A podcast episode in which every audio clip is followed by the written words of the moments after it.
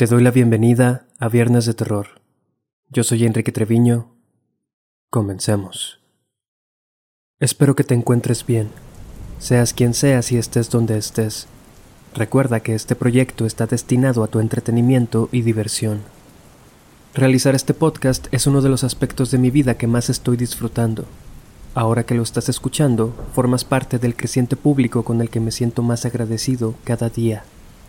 Si disfrutas mi trabajo y deseas apoyarlo para que continúe creciendo, sería de gran ayuda que compartas este episodio y que lo califiques con las estrellas que están en mi perfil. Te recuerdo que pronto lanzaré más episodios con anécdotas de seguidores y amigos, por lo que si quieres compartir una historia en este espacio, la forma de contactarme es por mensaje directo en Instagram, donde puedes encontrarme como Viernes de Terror Oficial. La muerte es y ha sido siempre un profundo misterio para la humanidad. ¿Qué hay del otro lado? ¿A dónde es que vamos y si es que nos volveremos a ver? Son cuestiones que la religión, la ciencia, la filosofía y el arte han tratado de responder a lo largo de la historia. En el año 1100 a.C., en China, durante la dinastía Song, existían unos practicantes del espiritismo conocidos como Fu Ji. Este es posiblemente uno de los primeros registros que sugieren un posible origen de la Ouija. Los Fuji, mediante profundas sesiones de meditación, se decía que lograban invocar espíritus que los poseían y les transmitían sabiduría. Dichos espíritus guiaban las manos de estas personas, las cuales sostenían palos y escribían palabras en arena o cenizas. Se dice que varios textos del Dao Tsang, un antiguo documento sagrado conformado por alrededor de 5.000 escritos, fueron redactados mediante esta técnica. Cerca del siglo XVIII, la dinastía Qing decidió prohibir esta y todas las prácticas relacionadas con el contacto con los muertos. Casi al mismo tiempo, en Europa, comenzaría una fiebre de aficionados por el ocultismo y las sesiones espiritistas. Es en este punto de la historia cuando comienza la creación de la Ouija que conocemos hoy en día. Después de periodos como el Renacimiento y la Ilustración, se popularizaron nuevas corrientes de pensamiento más liberales que las que profesaba la opresora religión católica. Como sabemos, en aquellos tiempos la educación y el acceso a la información estaban reservados para las clases altas, por lo que no era extraño que en ciudades como París se realizaran sesiones de espiritismo los sábados por la noche en algún vecindario burgués y que al día siguiente las mismas personas asistieran a la misa dominical. Los métodos utilizados entonces eran distintos. Las personas que presidían las reuniones, conocidas como mediums, entraban en un trance mientras los invitados le rodeaban sentados en una mesa. En algunas ocasiones, los espíritus se comunicaban por medio de golpes en las paredes que los mediums traducían como letras del alfabeto. Otro estilo era el de las mesas giratorias. En estas sesiones, los participantes colocaban sus dedos sobre la mesa. Cuando el medium lograba hacer contacto, la presencia de los espíritus se manifestaba con movimientos y golpes en la mesa, la cual se balanceaba de lado a lado y en los casos más impresionantes levitaba y giraba en el aire. Las hermanas Fox son posiblemente las exponentes más famosas de este periodo. A mediados del siglo XIX popularizaron todas estas reuniones en Nueva York y eran consideradas como expertas en el tema.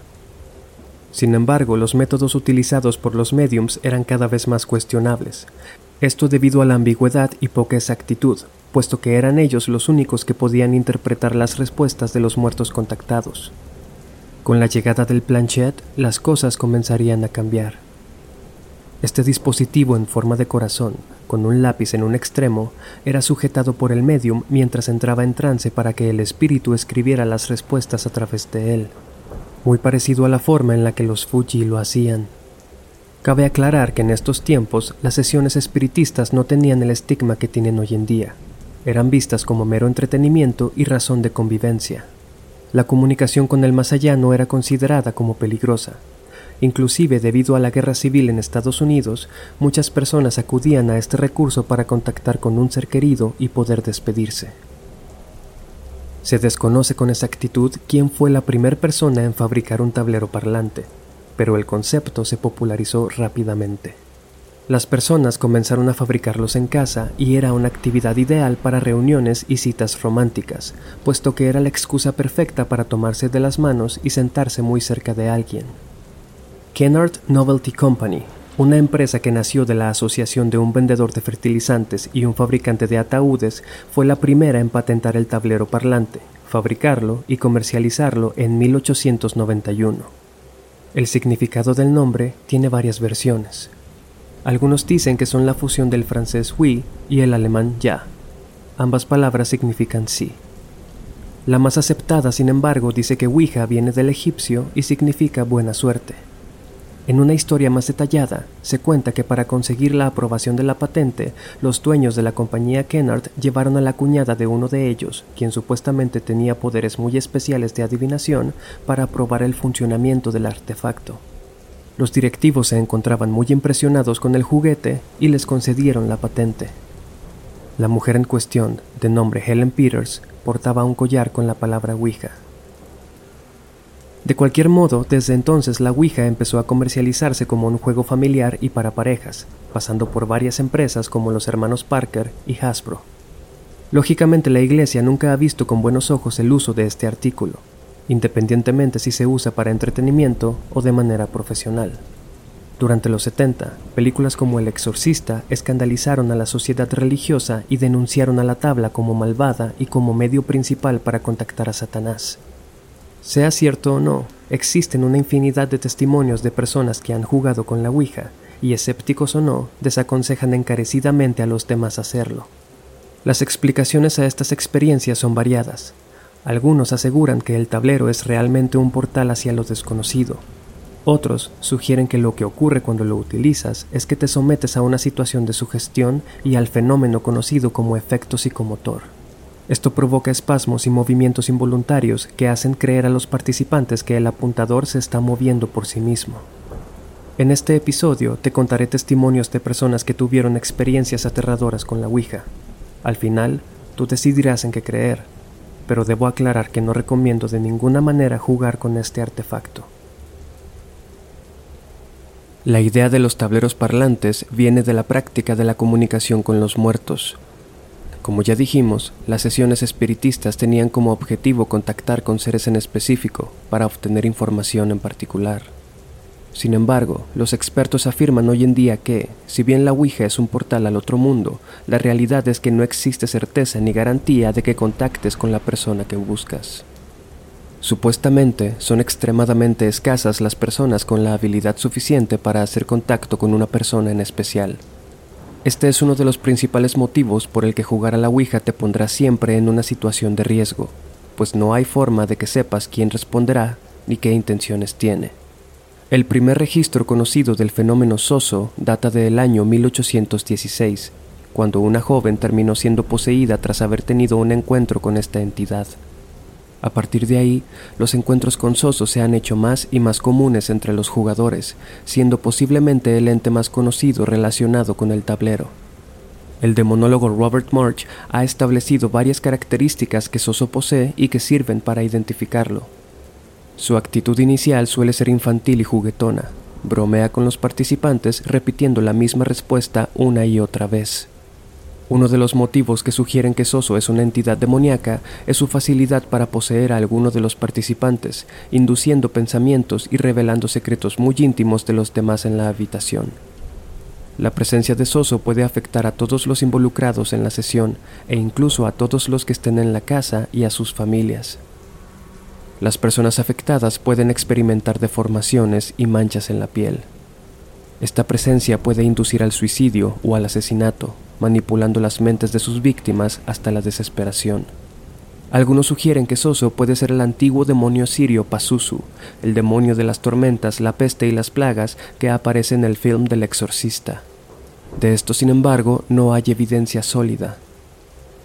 Durante el año 2012, una chica llamada Abril se acababa de mudar con su hermana Joyce.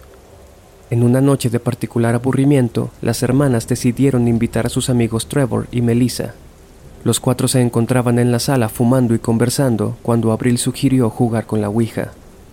Ella tenía bastante experiencia jugando con el tablero en el pasado en solitario. A los demás les pareció la idea, así que se sentaron en la mesa con la tabla en el centro. Abril dirigiría la sesión. La primera pregunta que hizo fue, ¿Hay alguien ahí?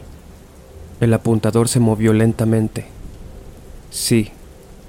¿Con quién estamos hablando? preguntó entonces Abril. La pieza de madera se comenzó a deslizar entre la Z y la O repetidamente, aumentando la velocidad de forma gradual. Desconcertada, Abril le preguntó, ¿Qué quieres?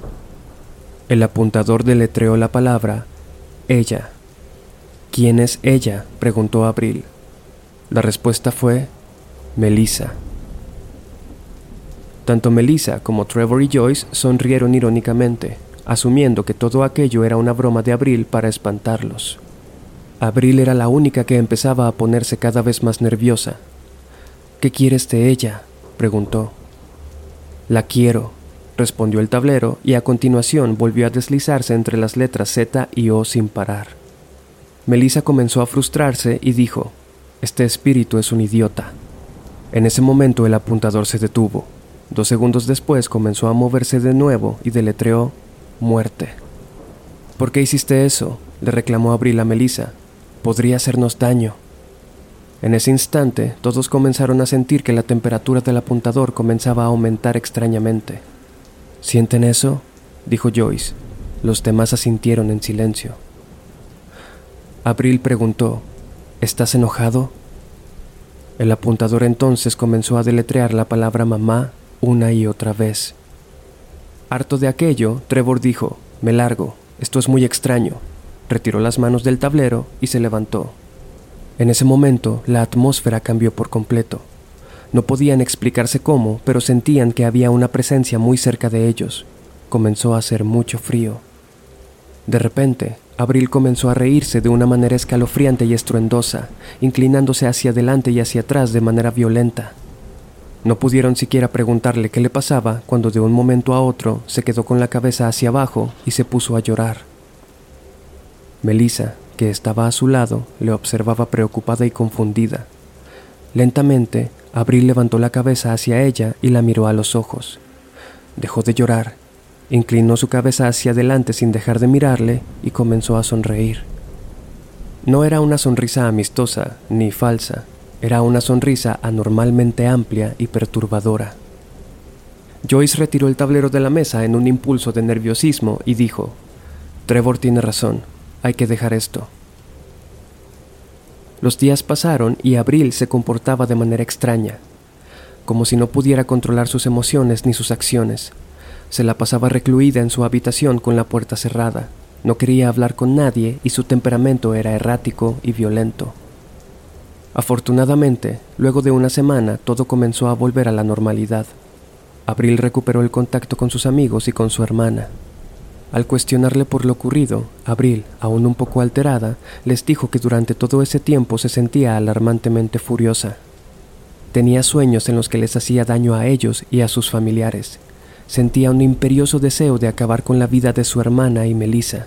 Casi no podía comer ni dormir. Había decidido apartarse de todos porque estaba segura que de no ser así, Soso hubiera logrado su cometido.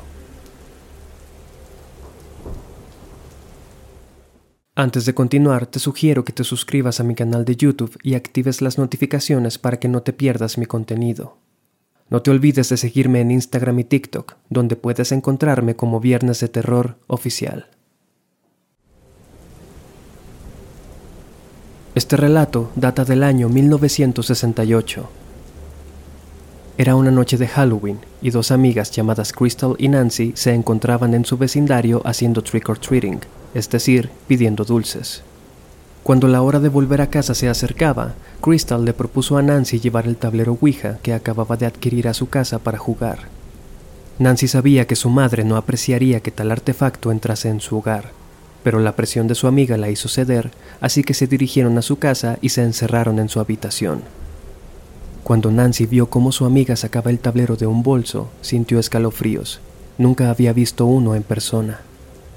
También era la primera vez que jugaba, así que Crystal le explicó cómo funcionaba y las reglas a seguir. Se sentaron en el suelo, junto a la cama, y comenzaron a jugar. El apuntador comenzó a moverse. Alguien estaba respondiendo. Empezaron a hacer preguntas simples y absurdas, maravillándose por la forma en la que aquella pieza de madera parecía moverse por sí sola, más que por las respuestas en sí. Nancy, sin embargo, creía que Crystal estaba montándolo todo. En un momento, Crystal preguntó, ¿qué era yo en otra vida? De repente, el apuntador pareció aumentar de peso. Comenzó a deslizarse por las letras y la respuesta fue, Eras una aguja en el ojo de Dios. Nancy le dijo a Crystal que aquello no era divertido, a lo que ésta respondió jurándole que ella no estaba haciendo nada. Era el turno de Nancy, quien decidió preguntar lo mismo. ¿Qué era yo en otra vida? La tabla respondió, Eras un clavo en la mano de Dios. Nancy comenzaba a irritarse. Estaba completamente convencida de que Crystal estaba haciendo todo eso para asustarla decidió probar con una pregunta diferente. ¿Qué chicos me gustan?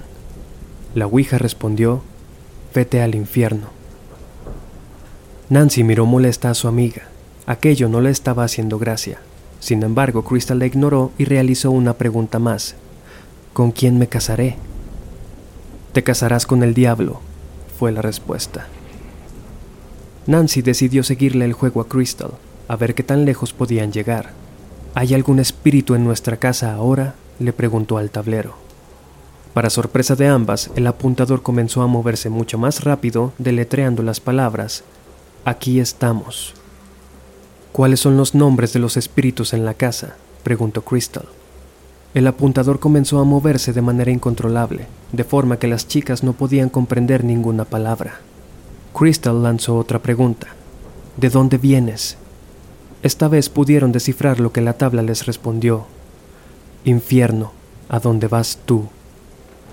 Esto hizo que ambas lanzaran un grito de miedo y nerviosismo, llamando la atención de la madre de Nancy, quien estaba en la habitación contigua. La mujer entró y se horrorizó al ver el tablero en medio de las niñas. Justo en ese momento el apuntador continuaba moviéndose, formando las palabras, Estamos aquí y no nos iremos, seguido de varios insultos excesivamente vulgares. La madre de Nancy les ordenó quitarle las manos de encima a la tabla. Las niñas obedecieron y en ese instante la temperatura de la casa descendió drásticamente. Escucharon un llanto desde el primer piso y pasos apresurados subiendo las escaleras. Era Bonnie, la hermana menor de Nancy, quien se hallaba jugando en el primer piso de la casa. La pequeña entró llorando a la habitación, buscando a su madre. Cuando ésta le preguntó qué ocurría, Bonnie respondió entre sollozos y casi sin aliento. Algo me tocó allá abajo, me dio una palmada en la espalda y escuché una voz que decía, odias a tu madre. La mamá se agachó para abrazarla y cuando lo hizo, Bonnie soltó un gemido de dolor al sentir sus manos en la espalda. La madre levantó su camisa para revisarla y descubrió una severa quemadura en forma de una enorme mano. Es suficiente, gritó la mamá de Nancy. Crystal, llévate esa cosa de aquí y no vuelvas a traerla. Nancy, acompaña a tu amiga a la salida. Pero ninguna de las dos había salido de la habitación cuando un bulto negro entró a gran velocidad estrellándose contra la pared y cayendo al suelo. Se trataba de la cámara fotográfica de la familia, la cual se encontraba guardada en su estuche y dentro del closet. La madre llevó a todas afuera. Crystal se fue a su casa y las demás pasaron la noche en un hotel. Al día siguiente, todo parecía estar en orden. No había rastro alguno de lo ocurrido la noche anterior. Sin embargo, la madre de Nancy decidió revisar la cámara. Había un rollo adentro y había sido utilizado. Lo llevó al centro de revelado y una semana después el resultado fue devastador. En todas las fotos aparecía una extraña y perturbadora figura rodeada por una espesa niebla. Parecía ser una especie de jinete montado en un caballo negro. Los espíritus habían sido invitados por Nancy y su amiga y habían decidido quedarse.